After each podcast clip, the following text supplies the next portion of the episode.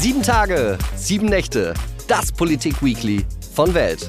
Das bedeutet ein Politiker, eine Woche Politik, Tag und Nacht im Schnelldurchlauf. Mit mir, Frederik Helmut Johannes Schwilden. Mein heutiger Gast ist Antonio Carlo Massala, geboren am 27. März 1968 in Köln als Kind einer Österreicherin und eines Italieners. Carlo Massala ist Lehrstuhlinhaber für internationale Politik an der Fakultät für Staats- und Sozialwissenschaften an der Universität der Bundeswehr in München. Er berät das Verteidigungsministerium unter anderem in Deutschland und macht wie kein anderer Krisen und Kriege verständlich. Herzlich willkommen, Carlo Massala. So, dann fangen wir doch gleich mal an, ein bisschen in deine Woche zu gehen. Wie war deine Woche jetzt bisher? Was hast du gemacht? Meine Woche war eigentlich eine normale Arbeitswoche, die aber diese Woche sehr stark durch ähm, Podcast-Aufnahmen gekennzeichnet war. Also ich habe mein, ähm, meine beiden Podcasts, die ich habe, also einmal diesen kurzen Ukraine-Podcast, jetzt ähm, diese Woche aufgenommen. Wir haben gestern den langen Sicherheitshalber Podcast aufgenommen äh, zu viert. Und dann hatte ich am Anfang der Woche nochmal einen Podcast mit der Bayerischen Akademie der Wissenschaften. Und zwischendurch versuche ich dann das normale Chaos in meinem Leben, also in meinem beruflichen Leben, mit E-Mails, Interviewanfragen, Vorlesungen, die ich zu halten habe, jetzt online, weil ich ja noch krankgeschrieben bin, äh, zu halten. Also von daher eine ganz normale Arbeitswoche habe ich bisher gehabt. Und lebst du in München? Nein, ich lebe nicht in München. Ich lebe in Leipzig. Wenn normal, wenn du gesund bist, pendelst du nach, nach München an die Universität? Ich pendel normalerweise, wenn ich gesund bin, pendle ich nach München, äh, bin drei Tage die Woche in München und den Rest der Woche bin ich in Leipzig. Welche Stadt findest du vom Ausgehpotenzial oder Genusspotenzial besser? Ich lebe noch nicht so lange in Leipzig, von daher kenne ich Leipzig nicht so gut. Aber mein Gefühl ist, Leipzig ist besser. Das kann ich auch relativ einfach begründen, wenn ich die Zeit dafür habe. Ja, gerne. Ich finde, München ist relativ ähm, segregiert, was soziale Schichten im Ausgehen anbelangt. Also vor mehr als 20 Jahren hatte ich meine Professurvertretung in München, habe ich bei einem Freund gewohnt, dann bin ich mal am Wochenende geblieben, hat er gesagt, wo wollen wir hingehen? Dann habe ich gesagt, äh, ich habe keine Ahnung, ich kenne die Stadt nicht. Und er meinte, nee, nee, von der Klientel her. Wollen wir dorthin gehen, wo das Geld ist? Wollen wir dorthin gehen, sozusagen, wo, wo die Studenten sind, wo die ärmeren Leute sind? Mein Eindruck ist, in Leipzig mischt sich das eher, während das in München sehr, sehr stark sozusagen separiert ist. Von daher glaube ich, das Ausgehpotenzial ist in Leipzig besser. Und was, was machst du, wenn du äh, nicht unglaublich viel arbeitest, in Talkshows sitzt, Podcasts gibt? Was, was, was gibt's da? Was interessiert dich da noch? Mich interessiert, ich mache Musik. Mhm. Also das interessiert mich sehr. Was für Musik? Also ich spiele selber Gitarre und Saxophon. Mhm. Ich habe jetzt schon lange keine Bands mehr, aber beschäftige mich halt sozusagen dann mit Stücken selber, die ich mir selber beibringe und selber erlerne. Das macht mir eine große Freude und ist für mich eine wirklich schöne Ablenkung. Und dann das Klassische ist halt Belletristik und so ein bisschen ähm, Trash-Filme. Also ich habe jetzt in den letzten vier Wochen nochmal alle Marvel-Filme durchgeguckt, abends. Und das gefällt mir sehr. Das entspannt mich sehr.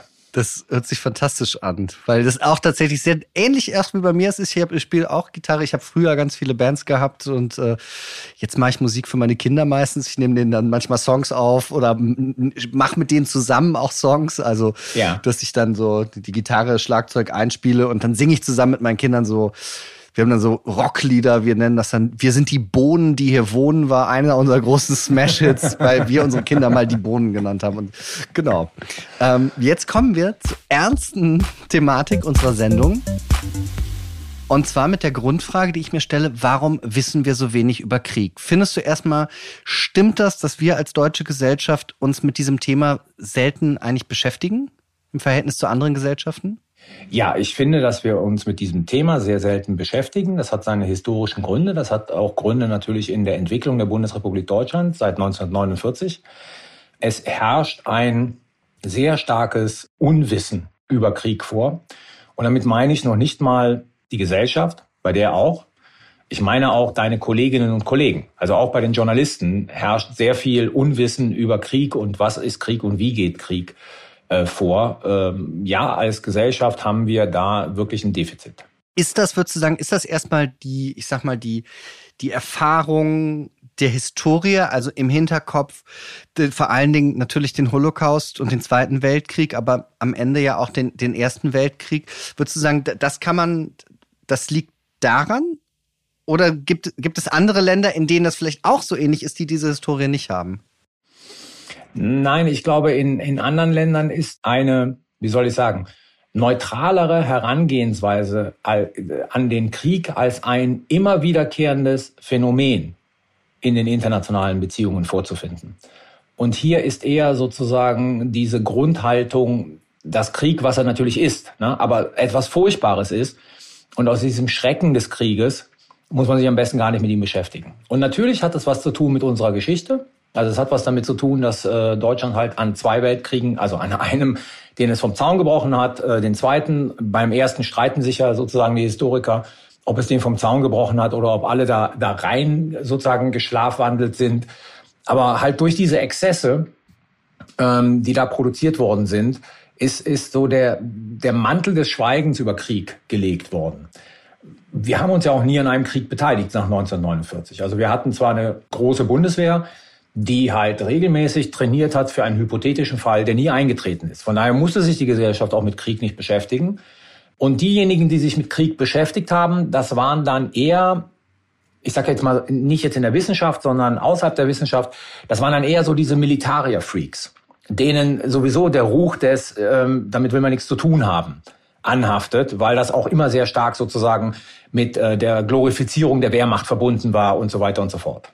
Ich interessiere mich eigentlich wirklich für absolut alles. Und gleichzeitig habe ich das Ding, wenn ich so in den Zeitschriftenhandel gegangen bin und mir dann mal anguckt habe, was gibt es denn für Fachzeitschriften, dann habe ich mich immer so gefühlt, als würde ich heimlich Lanzerhefte kaufen, wenn ich mich für was Militaristisches, weil ich genau. eigentlich nur so, so crazy Typen kann, denen ich so, ja, die, die bestenfalls noch Reichsbürger ja, waren. Die quasi. mit der Kneifzange nicht so, an. Also, ja, genau. ja, ist absolut richtig. Und wie ist das denn bei dir gekommen, dass du gesagt hast, das ist etwas, das interessiert dich auf jeden Fall wissenschaftlich, es interessiert dich akademisch.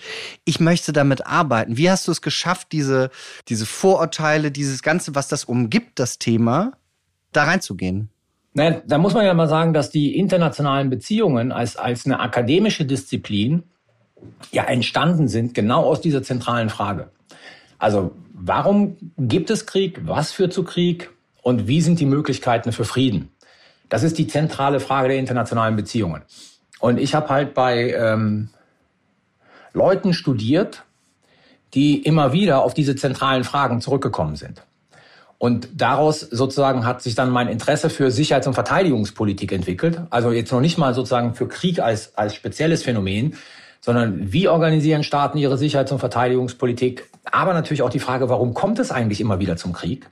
Ja, ich meine, wir haben ja eine jahrhundertealte Tradition von klugen Leuten, die, die wirklich kluge Vorschläge gemacht haben, wie man eigentlich Krieg ausradieren und ausmerzen kann. Und wir erleben trotzdem immer wieder, dass irgendwo auf dieser Welt Staaten oder Gruppen ja, Krieg gegeneinander führen. Und das war sozusagen der Anreiz für mich, mich damit zu beschäftigen. Und zwar völlig wertneutral. Guck mal, ich habe keinerlei Faszination für Militärgeschichte zum Beispiel. Ja, ich habe zwar, als ich ähm, angefangen habe zu studieren, mir mal eine Vorlesung bei dem alten Hillgruber angehört über die Geschichte des Zweiten Weltkrieges, die Ostfront. Aber das war eigentlich nur, weil ich diese Figur Hillgruber mal hören wollte, der damals halt ein, ein großer Name in der deutschen Geschichtswissenschaft war. Zwar ein umstrittener mit dem im Historikerstreit, aber halt ein großer Name.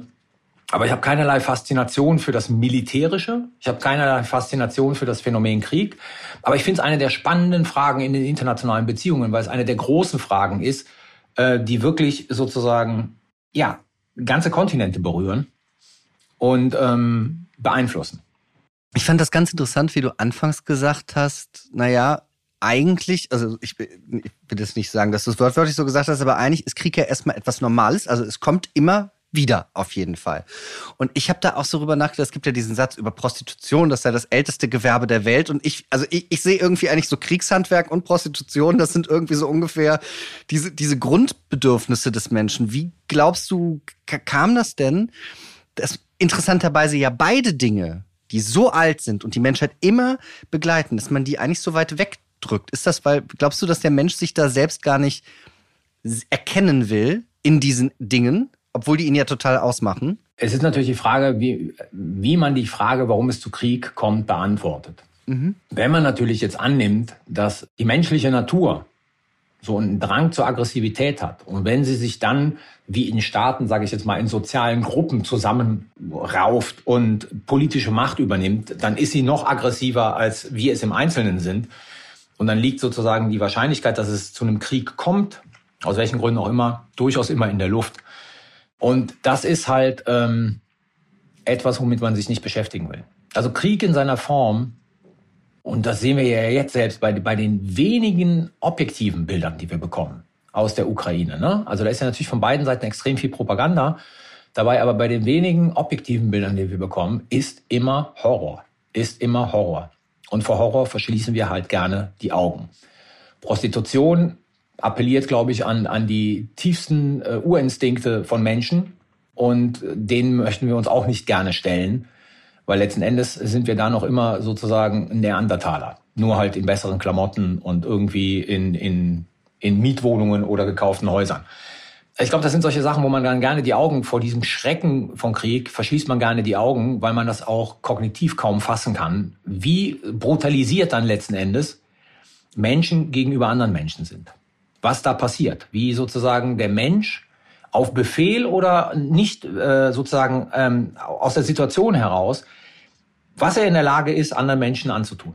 Musstest du erst lernen zu begreifen, was der Mensch fähig ist zu tun? Oder war das erst eigentlich eine Sache, die dir schon immer bewusst war? Weil ich bin besonders klug noch besonders abgebrüht, sondern einfach ich sehe, das habe ich auch durch Literatur erlebt, der Mensch ist zum Schönsten fähig und zum Widerwärtigsten.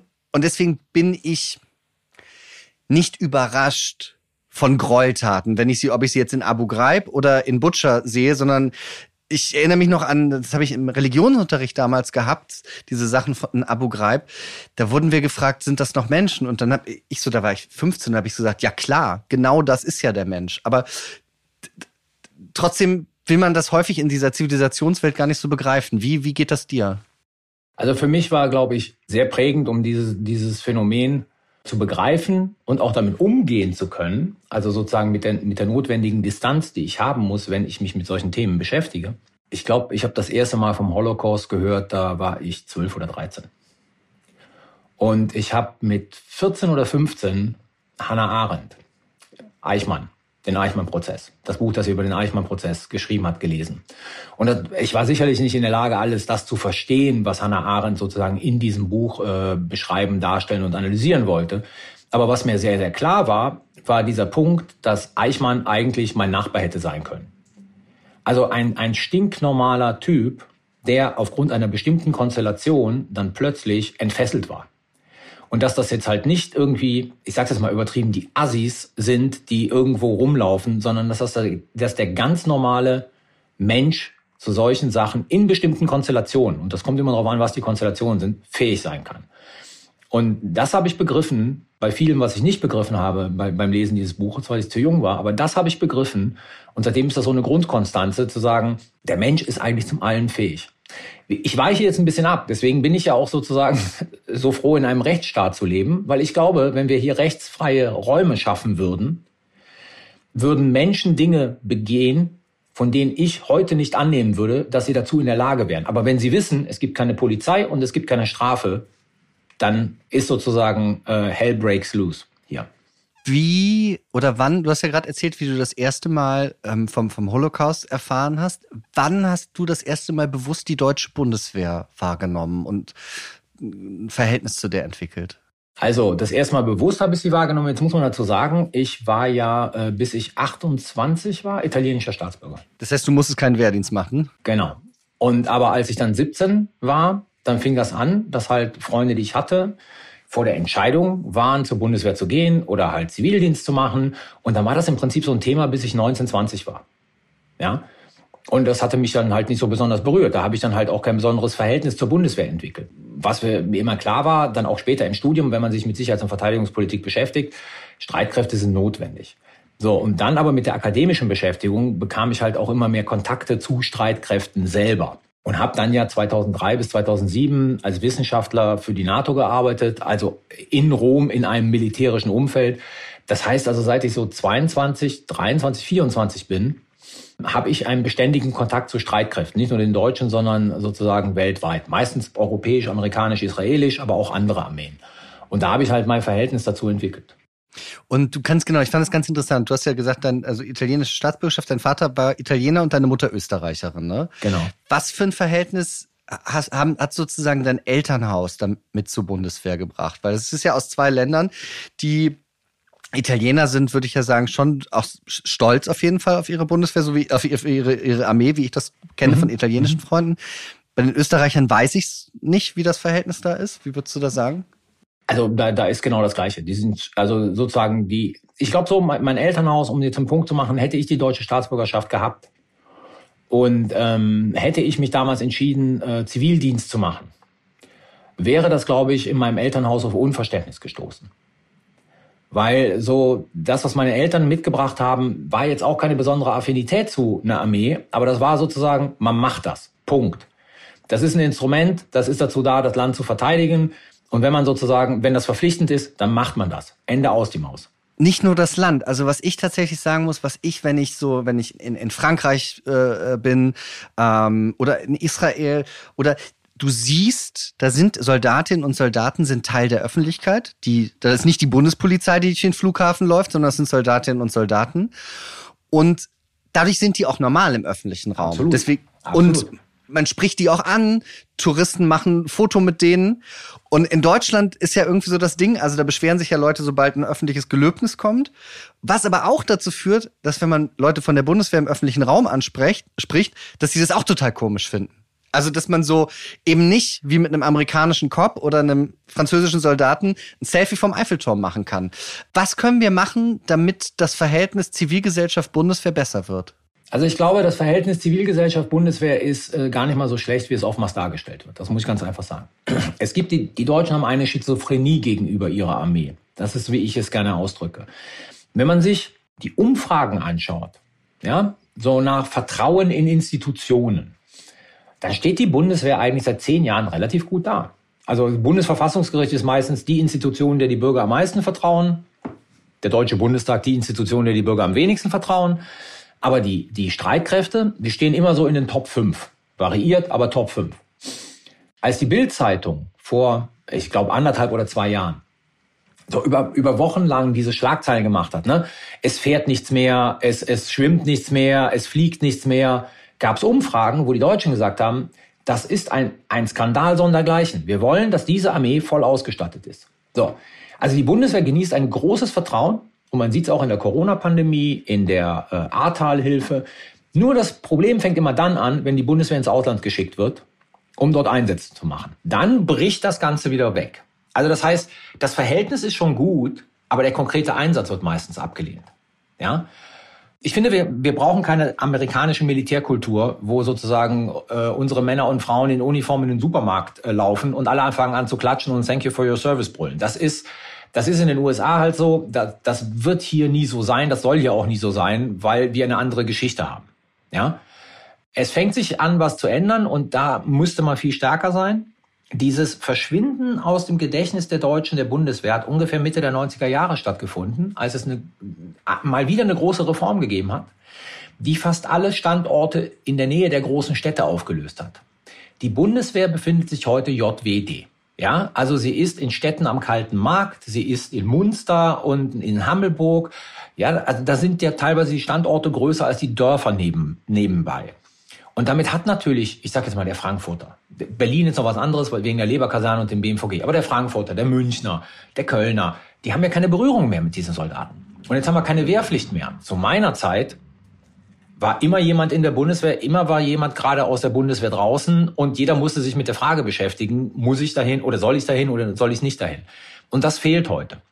Das heißt, man muss sozusagen mehr darüber sprechen und Soldaten auch mehr sozusagen in die öffentliche Debatte mit reinbringen und dann, glaube ich, sind sie wieder präsenter. Und dieses Bahnfahren in Uniform sorgt jetzt auch schon dafür, dass zumindest die Bundeswehr wieder flächenmäßig präsenter ist und die Leute sich an das Bild ganz einfach eines Soldaten oder einer Soldatin, die am Freitag in den Zug steigt in Uniform, um irgendwohin nach Hause zu fahren, gewöhnen. Kommen wir langsam wieder vielleicht zu einem normalisierten Verhältnis.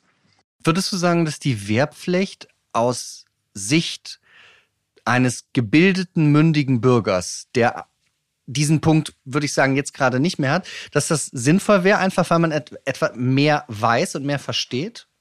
Also die Wehrpflicht war aus diesem Punkt, ich lehne die Wiedereinführung der Wehrpflicht ab, das sage ich ganz, ne? weil sicherheitspolitisch macht sie keinen Sinn.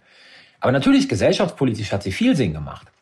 Weil diese ganze Gesellschaft in einer Kohorte, nämlich der jungen Männer zwischen 17 und 19, sag ich mal, ja beständig in jedem Jahrgang damit konfrontiert war. Ne? Macht man das, macht man das nicht? Und man musste sich auseinandersetzen mit denen, die das doof fanden, dass man da hingegangen ist, mit denen, die das doof fanden, dass man es nicht machen wollte. Also es wurde ständig drüber geredet, in den Elternhäusern, unter Freunden. Äh, von daher hat die Wehrpflicht sehr viel Sinn gemacht. Und natürlich das Erleben derjenigen, die Wehrpflicht gemacht haben, des Militärischen, trägt nicht jetzt entscheidend zum Verständnis des Militärischen bei. Aber es ist so eine Grundhaltung, wo man sozusagen zumindest versteht, warum Streitkräfte ab und zu mal eingesetzt werden müssen. Und nicht, wie wir es heute oftmals haben, dieses Unverständnis, warum jetzt deutsche Soldaten irgendwo nach Mali oder wohin auch immer, ich hätte Afghanistan gesagt, aber es ist ja schon vorbei, müssen.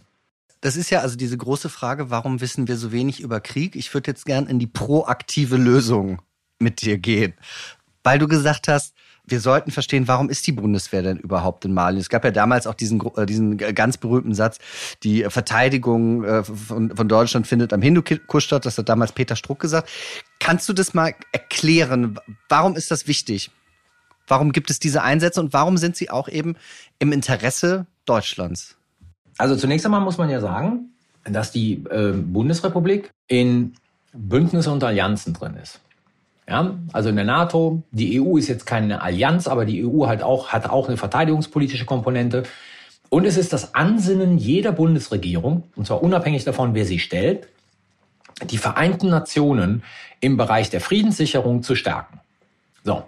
Und aus so einem Argument heraus gibt es dann auch oftmals sozusagen Anfragen an Deutschland, sich zu beteiligen wo es für Deutschland eigentlich ungünstig ist zu sagen Nein, weil man will ja diese Institutionen stärken in ihrer Rolle, friedensschaffende Maßnahmen durchzuführen. Also ist es schon so ein Punkt, wo man ab und zu mal in Einsätze geht. Und da rede ich jetzt nicht über Afghanistan oder über Mali, weil nur der Aspekt der Solidarität oder ein übergeordneter politischer Punkt wichtig ist, nämlich Stärkung der Vereinten Nationen. Aber es gibt natürlich auch ganz konkrete sicherheitspolitische Interessen, die die Bundesrepublik in solchen Einsätzen hat. Wenn wir in Afghanistan wenn wir auf Afghanistan gehen, dann ist der Satz von, von Peter Struck, Deutschlands Sicherheit wird am Hindukusch verteidigt, gar nicht mal so blöd gewesen, wie man nachher ja, wie heute gerne dargestellt wird. Weil letztendlich hat Afghanistan ja gezeigt, oder 9-11 hat gezeigt, dass terroristische Gruppen, die sozusagen Basen in Afghanistan hatten, wo sie Leute trainieren konnten, in der Lage waren, 8000 Kilometer entfernt Anschläge durchzuführen. Das heißt, wenn man verhindern will, dass das passiert, dann muss man dorthin gehen, wo das Problem ist. Und man konnte ja zu dem damaligen Zeitpunkt nicht ausschließen, und wir wissen ja, dass es auch solche Pläne gegeben hat, dass solche Anschläge auch in Deutschland geplant waren. Das heißt, das ist eine proaktive Sicherheitspolitik, die man da macht, weil man verhindern will, sozusagen, dass aus einem Risiko überhaupt eine Bedrohung entsteht. Und in Mali geht es ganz konkret auch um Destabilisierung einer Region, in der Armut herrscht, und der die, in den, die natürlich Konsequenz sein wird, dass wenn Leute sich bedroht fühlen, sich auf Wanderungen begeben werden. Und sie gehen dorthin, wo sie sich Sicherheit erhoffen, wo sie sich aber auch wirtschaftlichen Wohlstand erhoffen, also für ihre Verhältnisse. Und das ist, wenn man in der, in der Sahelzone mal sich umschaut, das sind nicht die Nachbarregionen, sondern ist, das ist natürlich übers Mittelmeer Europa. Also wenn man das sozusagen verhindern will, dann ist es wichtig, dass man versucht, solche Länder wie Mali, Burkina Faso, äh, Niger, also Niger ist jetzt ein schlechtes Beispiel, weil Niger ist eigentlich äh, relativ stabil, aber ich sage mal Burkina Faso und Mali zu stabilisieren. Dass man da alles Fehler gemacht hat, in Mali, in Afghanistan, geschenkt. Aber von der Grundidee her, ja, ist Deutschlands Sicherheit heute nicht mehr nur dadurch bedroht, was an Deutschlands Grenzen stattfinden könnte, sondern Deutschlands Sicherheit kann durch Entwicklungen bedroht werden, die tausende von Kilometer weit entfernt liegen ich sag's mal, noch ein Beispiel, um dann aufzuhören damit. Evergreen, Suezkanal. Ja? Dieser komische Frachter legt sich quer für zehn Tage. Es ist total schwierig, den da wieder rauszuholen. Aber in den zehn Tagen hat sich der gesamte Welthandel, der durch diesen Suezkanal geht, gestaut. Und wir sind extrem abhängig von diesen freien Seewegen. So, jetzt überlegt man sich einfach nur mal, der Iran schickt zehn Boote in den Suezkanal, sprengt die, versenkt die, macht das Ding zu, wenn in Wilhelmshaven vier Tage lang nichts mehr gelöscht werden kann, werden wir hier sehen, was die Probleme sind. Und da ist sozusagen fehlende Bananen im Supermarkt noch das geringste davon. Das heißt, was du jetzt gerade gesagt hast, im Prinzip die Bundeswehr ist einerseits und Einsätze der sind eben für die, das haben wir als letztes drüber gesprochen, für die konkrete Sicherheit Deutschlands, aber auch für die, ich nenne es mal, internationale und innereuropäische Solidarität und Friedenssicherung da. Das, da dafür können wir das so zusammenfassen. Und da wundert mich, wenn wir uns, ich sag mal, klassisch sogenannte linke Politik, die dann eben friedensbewegt und sowas sagen, die sagen dann ja, wir sind für den Frieden, deswegen sollen wir keine Soldaten schicken. Aber wenn wir doch international solidarisch sind, dann kann ja auch tatsächlich ein Soldat Frieden bringen und eine Soldatin. Warum tut sich traditionell die Linke damit so schwer? Das ist eine, das ist eine gute Frage, die glaube ich, da ich sozusagen mich in diesem Diskurs nicht so gut auskenne, vielleicht gar nicht so richtig beantworten kann. Aber zum, zum einen muss man sehen, dass ein Großteil der Linken heute noch aus dieser Systemauseinandersetzung kommt. Ja, wo man sozusagen den Imperialismus der Vereinigten Staaten abgelehnt hat. Und dieser Reflex ist heute immer noch da. Also sozusagen die Bundesrepublik Deutschland als Teil der NATO, wo natürlich die Vereinigten Staaten eine sehr große Rolle einnehmen, sind dann im Prinzip Teil einer größeren imperialistischen Strategie und damit generell abzulehnen. Ja, ich finde es interessant bei dem wenigen, was ich jetzt an Debatten in der Linkspartei verfolgen kann, dass es vor allen Dingen die jüngeren Leute sind, die jetzt endlich realisieren, dass man sich von dieser, also nur weil jemand gegen die USA ist, heißt das noch lange nicht, dass man an seiner Seite stehen muss, egal was der macht. Dass das jetzt endlich sozusagen zumindest bei einem Teil äh, Platz greift und dann könnte man zu einer, ich sage jetzt mal, realistischeren linken Friedenspolitik kommen, wenn man nicht reflexartig immer für die ist, die gegen, für die ist, die gegen die USA sind. Ich fand das, weil du das jetzt gerade diesen Moment so beschrieben hast, es geht ja gegen den amerikanischen Imperialismus und so, was ich so, doch ich muss sagen lustig, ich, ich muss wirklich sagen lustig, weil es mich zutiefst amüsiert hat, als Björn Höcke von der AfD eine Friedenstaube gerade gepostet hat. Mit Frieden schaffen ohne Waffen. Das ist der alte Slogan der deutschen Friedensbewegung aus den 80ern gewesen. Ja, das hat mir auch das Hirn platzen lassen. Also. Und ist das zum, äh, du hast gesagt, diese Art der Diskurse, die spielen in, in, in deiner Forschung, in deiner Arbeit weniger eine Rolle. Aber kannst du dich erinnern, dass sozusagen ein wirklich strammer Rechtsradikaler, und so glaube ich, kann man Höcke schon äh, definitiv bezeichnen, dass der jetzt eine Friedenstaube und so, so einen alt Friedenshippie-Spruch so gebracht hat? Also, nein, da kann ich mich so nicht dran erinnern, aber was auch in den 80er Jahren Stichwort Alfred Mechtersheimer, der so ein Institut, ich weiß gar nicht, ob er noch lebt, aber der so ein Institut, so ein Friedensinstitut in Starnberg hatte. Und der sehr stark in, in diese nationalkonservative, vielleicht würde man heute sagen, neue rechte äh, Ecke schon sehr früh gegangen ist, ähm, die eint alle ihre Abneigung gegen die USA und damit sozusagen gegen eine bestimmte Form des Liberalismus. Ja, und da treffen die sich also dass, dass Höcke jetzt noch dieses, äh, diese Friedenstaube nimmt, ist sozusagen eine, eine, eine Überhöhung dieser Position, die oft vorzufinden war, nämlich extreme Rechte, extreme Linke treffen sich an dem Punkt, wo sie den Hauptfeind in den USA sehen. Ja, und wenn es die USA nicht geben würde, könnten sie dann unterschiedliche Vorstellungen vielleicht realisieren. Da gehen sie dann wieder auseinander, ja, aber in ihrer in ihrer Gegnerschaft zu den USA reichen die sich die Hände. Und das würdest du sagen, ist also Anti-Amerikanismus, Antikapitalismus? Das ist Anti-Amerikanismus. Antisemitismus? Ist das, ja, ist Anti, das der eine? Antisemitismus ist, da spielt eine große Rolle bei vielen, ähm, also auch bei der Linken. Das ist Antikapitalismus und das ist vor allen Dingen die Abneigung gegen äh, ein liberales System. Ja, oder gegen die Idee des Liberalismus als solchen. Wie siehst du folgenden Satz, auch unsere Freiheit wird jetzt in Kiew verteidigt. Stimmt das aus deiner Sicht? Also unsere Sicherheit wird in Kiew verteidigt. Ich würde, ich würde nicht mitgehen zu sagen, unsere Freiheit wird in Kiew verteidigt. Ich finde, in dieser ganzen Diskussion, und ich bin jemand, der sehr stark auf der Seite derjenigen steht, die sagt, Waffenlieferungen an die Ukraine, und zwar so viel wie möglich. Und so gute Waffen wie möglich.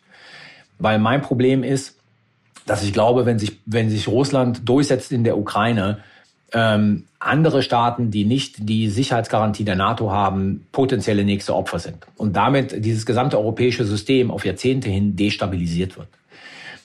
Unsere Demokratie fällt nicht, wenn die Ukraine fällt. Das muss man auch mal sagen. Ja, also ich, sozusagen Putin wird nicht anstreben oder ein Nachfolger von Putin irgendwann mal wieder mit den Panzern durchs Brandenburger Tor zu fahren. Das ist nicht das Ziel. Deswegen habe ich ein Problem mit diesen, äh, unsere Freiheit wird dort verteidigt. Aber unsere Sicherheit wird dort verteidigt. Und das ist im Prinzip das gleiche Argument, wie zu sagen, unsere Sicherheit wurde auch im Hindukusch verteidigt. Ich äh, sehe die Tendenz, und wie gesagt, ne, meine Position ist klar äh, in, in dieser ganzen Frage. Aber ich habe äh, am Anfang dieses Konfliktes gesagt, so ein bisschen Bauchkrummeln habe ich, weil der wird überhöht. Also man hatte so diese Tendenz, das ist jetzt so der neue spanische Bürgerkrieg. Ja, mit den Freiwilligen, die jetzt in dieses Land strömen, um dort äh, sozusagen zu helfen, die Ukraine zu verteidigen. Und das finde ich ein bisschen zu hoch gehangen. Ja, ich glaube nicht, dass unsere Demokratie, also unsere deutsche Demokratie, äh, in der Ukraine verteidigt wird. Aber die deutsche Sicherheit, die wird definitiv in der Ukraine verteidigt. Was ich so einen total unglaubwürdigen Gedanken an diesem an diesem Krieg fand, bis er dann eingetreten ist. Ich habe gedacht, dass ein Mensch, also in diesem Fall Putin, der wirklich sein Land erweitern will. Also so in, in der Reihenfolge eben von, sage ich mal, Napoleon, Hitler und dann Putin. Ich habe gedacht, das kann doch nicht sein. Also ich habe irgendwie gedacht, die, die Lehre spätestens eben aus dem Zweiten Weltkrieg muss doch sein, Länder werden nicht mehr mit Panzern erweitert. Ist das auch eigentlich eine, zumindest vielleicht in Europa nicht. Ist das, war ich da total naiv oder ist das etwas, was du eigentlich auch gedacht hast bis zu diesem Punkt. Das ist natürlich 2014 schon ein bisschen passiert. Ähm, aber wie, wie hast du das gesehen? Nein, das ist total naiv. Weil viele Argumente, die, die wir natürlich ähm, hören oder gehört haben vor dem 24.02., und das waren diese Argumente, die müssen allein schon für die Krim so viel Geld zahlen, um die am Leben zu erhalten. Ja, sie können dieser, sich das nicht leisten. Und das stimmt alles objektiv. Das verkennt aber die Tatsache, dass es eine Autonomie des Politischen gibt. Und wenn sozusagen die Vorstellung da ist, dass man dieses Territorium braucht, aus welchen Gründen auch immer, dann ist man bereit, extrem hohe Kosten dafür zu zahlen.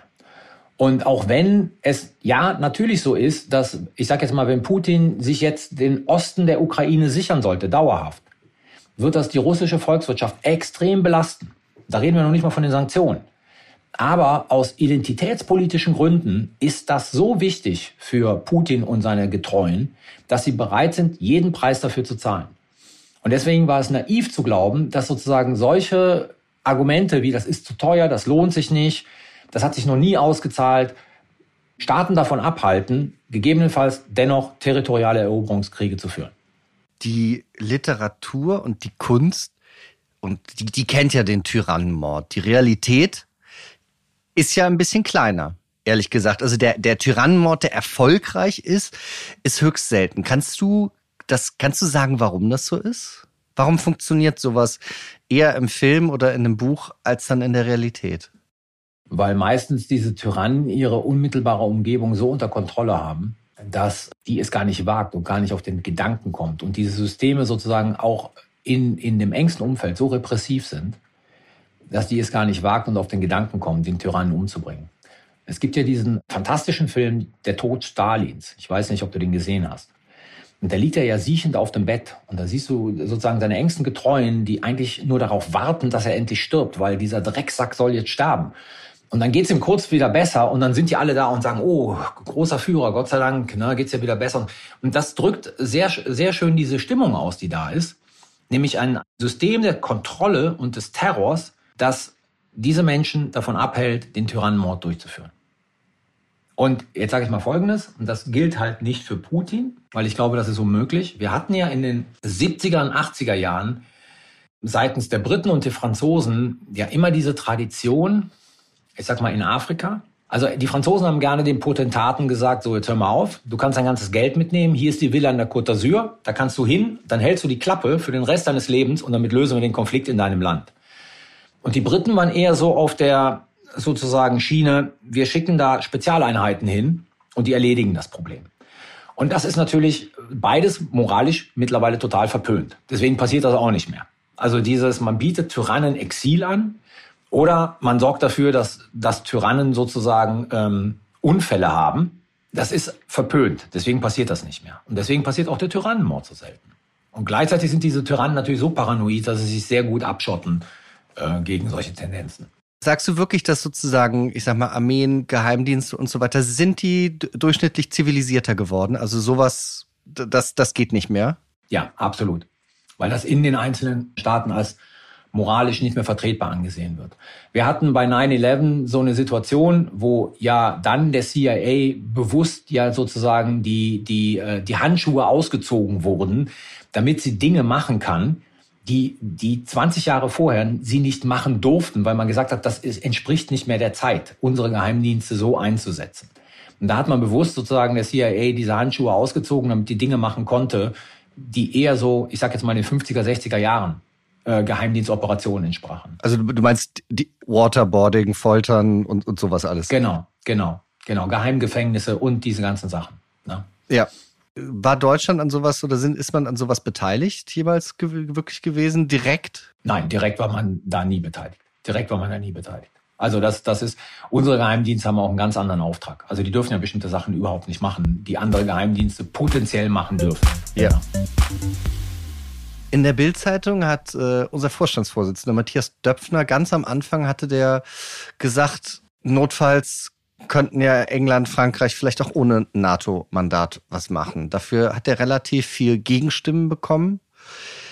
Ich persönlich, und das meine ich jetzt nicht, weil ich mich bei meinem Vorstandsvorsitzenden äh, beliebt machen will, sondern ich habe mit meiner Frau da ganz lange drüber geredet und wir haben so darüber gesprochen, was machen wir denn, wenn jetzt auf der Straße, in der wir wohnen, da wird jemand draußen massiv körperlich zusammengeschlagen, vergewaltigt vielleicht sogar. Und da sage ich auch, ich eigentlich fühle ich mich da verantwortlich da einzugreifen. Auch wenn ich jetzt kein Mandat und auch nicht das, äh, das, äh, die, die Teil der Exekutive eigentlich bin, wenn ich sage, dass das Gewaltmonopol liegt beim Staat zum Beispiel. Da finde ich aber trotzdem so. Wie siehst du das, dieses, diese Idee NATO-Mandat gegen Nicht-NATO-Mandat? Und gibt es nicht vielleicht trotzdem eine Pflicht, dort einzugreifen? Auch nicht nur mit Lieferungen, sondern aktiv mit Soldaten und Soldatinnen? Also als Matthias Döpfner das damals geschrieben hat, habe ich geschrieben, wenn man die Welt brennen sehen will, ist das die richtige Strategie. Und um auf deine Analogie zurückzukommen, also wenn du in deiner Straße jemanden siehst, der zusammengeschlagen wirst und dich verpflichtet fühlst, dann gehst du dahin und versuchst ihm zu helfen. Das ist sehr löblich und sehr redlich. Die Frage ist jetzt allerdings, würdest du das Gleiche tun, wenn du wüsstest, dass die Reaktion wäre, der ruft noch 500 andere Leute und die brennen deine komplette Straße nieder? Und das ist das Problem, das wir haben. Ja, das Problem ist, dass wir haben, dass ein, der aktive Eintritt eines NATO-Staates oder der NATO, ist jetzt völlig egal, ein Eskalationspotenzial in sich birgt, das wir nicht mehr kontrollieren können. Und deshalb bin ich da strikt dagegen. Ja, ich sage nicht, dass das definitiv notwendigerweise zum Dritten Weltkrieg führen wird. Aber das Risiko, dass die russische Föderation darauf mit sozusagen Raketenbeschuss auf Paris, Berlin oder wer auch immer dann gerade einmarschiert, ähm, reagiert, ist einfach da. Dann stehen wir sozusagen vor einer Eskalationsspirale, weil, also selbst wenn Frankreich da ohne NATO-Mandat reingeht, ne, in dem Moment, in dem Paris angegriffen wird, hängt die NATO dann wiederum mit drin als, als Artikel 5 Mission. Und deshalb sage ich, und das ist so der Punkt, wo ich sage, da hat die Baerbock völlig recht. Also es zerreißt einen das Herz und man muss einen kühlen Kopf bewahren. Die die Involvierung der NATO oder eines NATO-Staates aktiv als kämpfende Partei hätte ein Eskalationspotenzial, das wir alle nicht wollen. Die Frage, die ich mir dabei stelle, und ich, ich finde, also ich, ich nehme diese, diese Einwände und ich sehe die auch und ich habe das, äh, als dieser Artikel damals geschrieben worden ist, habe ich das, ich sag mal, ein bisschen bejahender als, als jetzt gesehen. Ich, ich sehe das auch. Die Frage ist, die ich mir aber stelle, man argumentiert ja, oder wir argumentieren jetzt hier auch damit, na ja, dann ist das die Reaktion darauf und die ist ja auch dann völkerrechtlich legitimiert und so weiter. Aber der ist ja jemand, der, der arbeitet, also wenn wir uns Putin angucken, der, der, der arbeitet ja sozusagen gar nicht mit dem Völkerrecht. Und dann, wenn man sozusagen sagt, wenn ein NATO-Mitglied da eingreift, dann ist das die ganze NATO, da kann man ja sagen, äh, warum sollte den das denn überhaupt interessieren? Weil das es ist ja auch nur ein Recht, was, was der vielleicht wieder ignoriert. Nein, mir, mir, geht es da auch gar nicht um ein völkerrechtliches Argument. Das, das lege ich da komplett zur Seite, sondern es geht einfach darum, dass hätte, und ich sage nicht, ich sage ja nicht sozusagen, dass es notwendigerweise so kommen würde. Aber die Wahrscheinlichkeit, dass es so kommt, wächst halt einfach exponentiell. Und das ist ein Risiko, dessen muss man sich bewusst sein. Und in dieser Risikoabwägung würde ich dann sagen, das ist leider Gottes die rote Linie, die wir nicht überschreiten dürfen. Du hast ganz am Anfang noch was echt Interessantes gesagt. Da hast du gesagt, zwischen allen Informationen, und da ist sehr viel Propaganda dabei, neutrale Informationen. Ähm, wo würdest du sagen, können sich Menschen wie ich oder andere Menschen, die zu, die zu Hause sitzen, die zuhören, auf, auf welche Informationen über so einen Krieg kann man sich denn verlassen, wenn man mehr darüber lernen möchte? Also wenn wir jetzt den, den aktuellen Krieg nehmen, dann gibt es sehr, sehr viele, sehr, sehr gute äh, OSINT-Quellen auf Twitter. Also ich bin hauptsächlich auf Twitter, ich bin nicht auf Facebook und so oder auf TikTok, da, da kenne ich mich nicht aus. Aber es gibt so Leute, die betreiben OSINT, also sozusagen äh, Geheimdienstarbeit mit öffentlichen Quellen. Ja? Wofür steht OSINT? Kannst du das mal den Leuten erklären? Open Signal Intelligence. Wenn die was posten, ist es in der Regel drei, vier, fünffach abgesichert. Und dann kann man davon ausgehen, dass das auch wirklich darstellt, das, was die schreiben, dass es darstellt. Na, wir haben ja immer mal wieder Bilder sozusagen, die die eine oder die andere Seite postet, wo sich nachher auch durch diese OSINT-Leute rausstellt, das sind gar keine aktuellen Bilder. Die Bilder sind schon zwei Monate alt und äh, sind an, an einem ganz anderen Ort aufgenommen und so weiter und so fort. Da kann man sich sehr gut drüber informieren. Fallen dir da Leute ein, die du äh, nennen kannst, die, die, die man sich anschauen sollte auf Twitter? Also für die militärische Situation generell, wie sie sich entwickelt, äh, gibt es einige gute Quellen. Da würde ich jetzt einfach nur mal das, das Institute for the Study of War in den USA nennen. Ich kann jetzt einzelne Namen nicht nennen auf Twitter, ähm, weil, weil ich sie nicht im Kopf habe. Ich habe sie sozusagen in der Liste und, und da arbeite ich sie ab, aber die gibt es auch. Ja, aber Institute for the Study of War ist zum Beispiel eine der besten Quellen, um sich über diesen militärischen Verlauf zu informieren. Die, die posten jeden Tag Updates. Äh, General Ryan zum Beispiel, ein ehemaliger Generalleutnant, glaube ich, der US-Streitkräfte, eigentlich Logistiker, postet täglich ellenlange Threads über äh, bestimmte Aspekte. Ich nenne sozusagen meine sehr geschätzten Kollegen äh, Franz Gaddi und Gustav Gressel auf Twitter, die da sozusagen auch fünf oder sechs Mal eher was abchecken, bevor sie was schreiben. Und das sind halt Sachen, worüber sich man relativ gut informieren kann. Was sozusagen die ganze Presse anbelangt, da würde ich immer sagen, abwarten, bis eine Bestätigung durch eine zweite Quelle kommt, die nicht von der ersten Quelle abschreibt. Also sozusagen das klassisch journalistische. Ne? Es werden ja manchmal Informationen einfach hochgejazzt, weil eine Quelle sie postet, aber man findet nirgendwo was anderes im Netz. Da muss man, generell ist das halt sozusagen, wenn man diesen Krieg verfolgt und wenn man ihn kommentiert, wie ich es tue, oder Journalisten auch, lieber noch mal eine halbe Stunde warten, bevor man da was rausbläst, als der Erste zu sein, der das rausbläst und nachher festzustellen, verdammt, die Quelle war gar nicht seriös oder die sind auf Fehlinformationen aufgesetzt. Du leitest ja das Institut für Strategie und Vorausschau.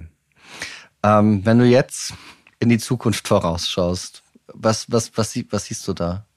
Siehst du da einen Krieg, der bald aufhört? Siehst du da was, was weiter ähm, eskaliert? Was glaubst du passiert da? Also was ich sehe, ist ein Krieg, der noch lange dauern wird. Und was ich sehe, ist, dass der nächste Monat, also der Juni, in einer Frage relativ entscheidend werden wird. Nämlich wird es den Ukrainern gelingen, eine groß angelegte Gegenoffensive wie sie planen, durchzuführen. Gegenoffensive heißt auch nach Russland rein? Nein, nein, nicht nach Russland rein, sondern im, im Osten der Ukraine, der Versuch zu unternehmen, den Russen territoriale Gewinne, die sie gemacht haben, wieder wegzunehmen. Wenn das passieren sollte, dann könnte eine Situation eintreten, in der wir sogar Friedensverhandlungen bekommen, die ernsthaft geführt werden.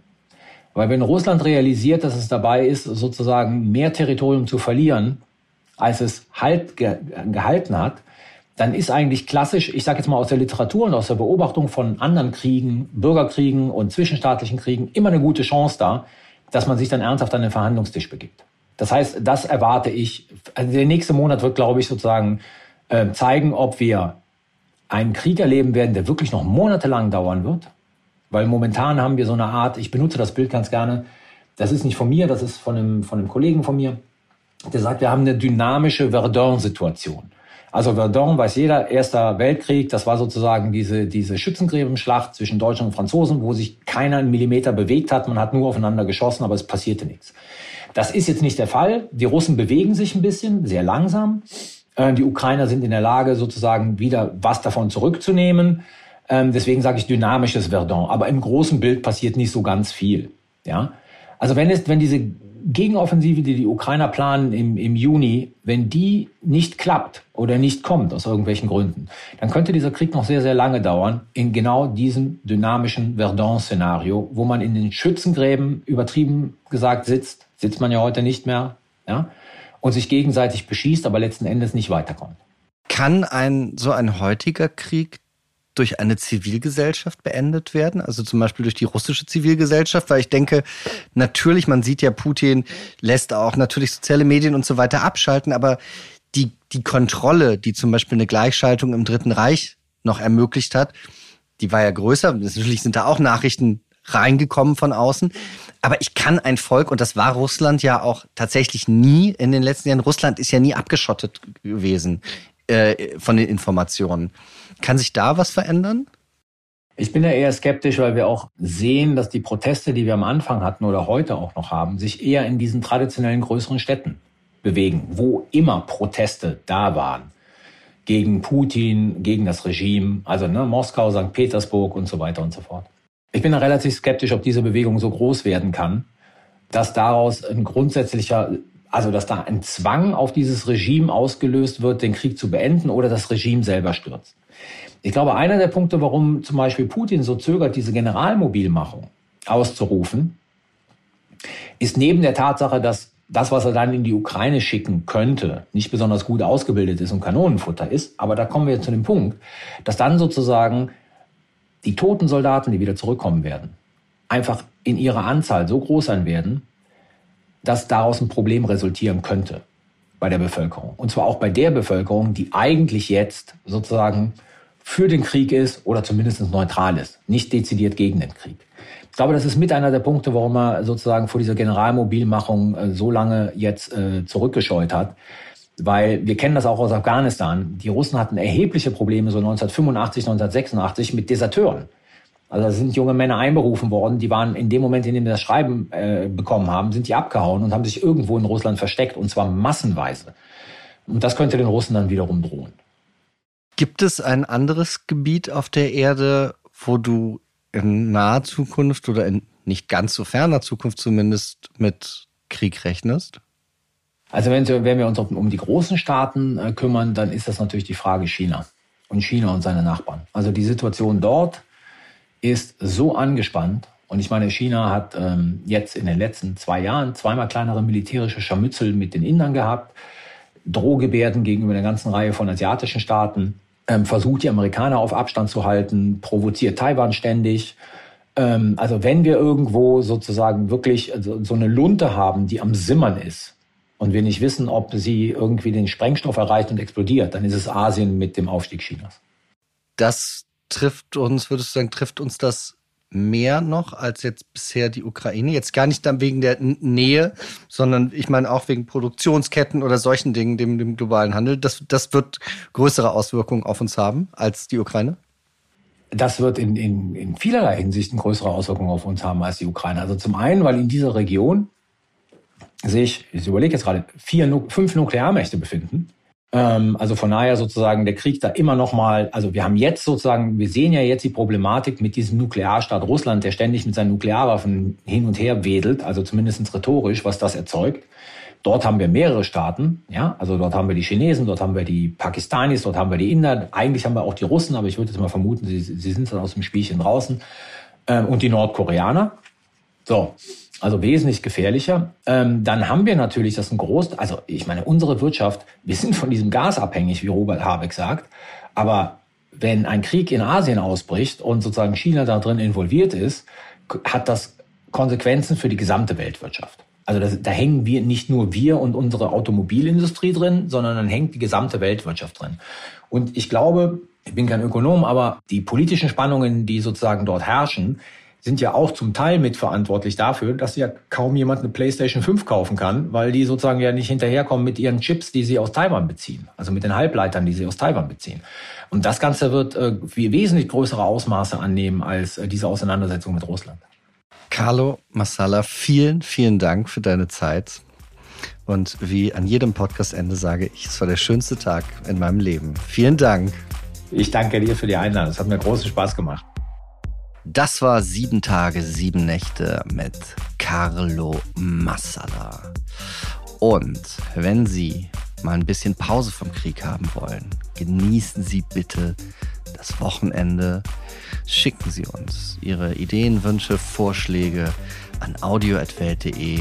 Bewerten Sie uns mit 7500 Sternen gleichzeitig auf allen Plattformen. Und jetzt genießen Sie Zeit mit Ihren Freunden, der Familie oder einfach mit sich selbst. Schönes Wochenende. Bis zum nächsten Mal. Ciao.